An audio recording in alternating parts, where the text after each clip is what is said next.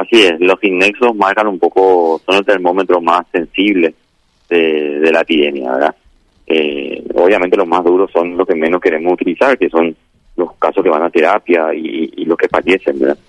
Eh, queremos eh, tratar de, controlar la epidemia controlando un poco el monitoreo de los inexos, que es lo, que es lo, más sensible que se puede. Igual, eh, nos muestra un poco este, este aumento del número de casos de inexos, se dieron a partir del 28, 29 de, de, de abril, ¿verdad? perdón, de mayo. Uh -huh. y, y, y, bueno, después de unos 10 par de días sin nexo volvimos a tener ayer 8.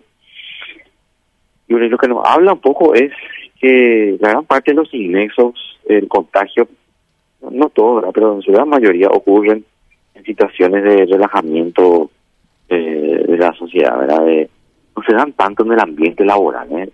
Estamos viendo que la, todo, todo lo que se activó en la fase 2, fase 1 en la fase 2, eh, prácticamente en gran parte se cumplieron las medidas de distanciamiento, la gente usa el tapaboca, hay lugar para lavarse las manos. Entonces los, brotes eh, no se están dando tanto en el, en el trabajo, no hay, ¿eh? pero pero no de manera importante. Estamos viendo de que los inmensos van ocurriendo en momentos de relajo sociales y familiares.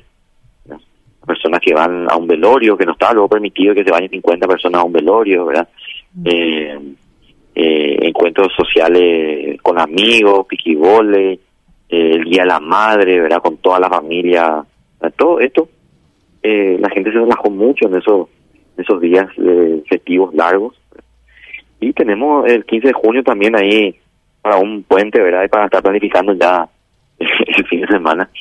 Y eso nos preocupa, ¿verdad? Que la gente está cumpliendo en su entorno laboral, cumpliendo en sus lugares de trabajo en general, pero eh, en, en su casa es cuando eh, no se está cumpliendo. ¿verdad? No estoy diciendo con esto que, que matemos prácticamente lo que es la, la vida social,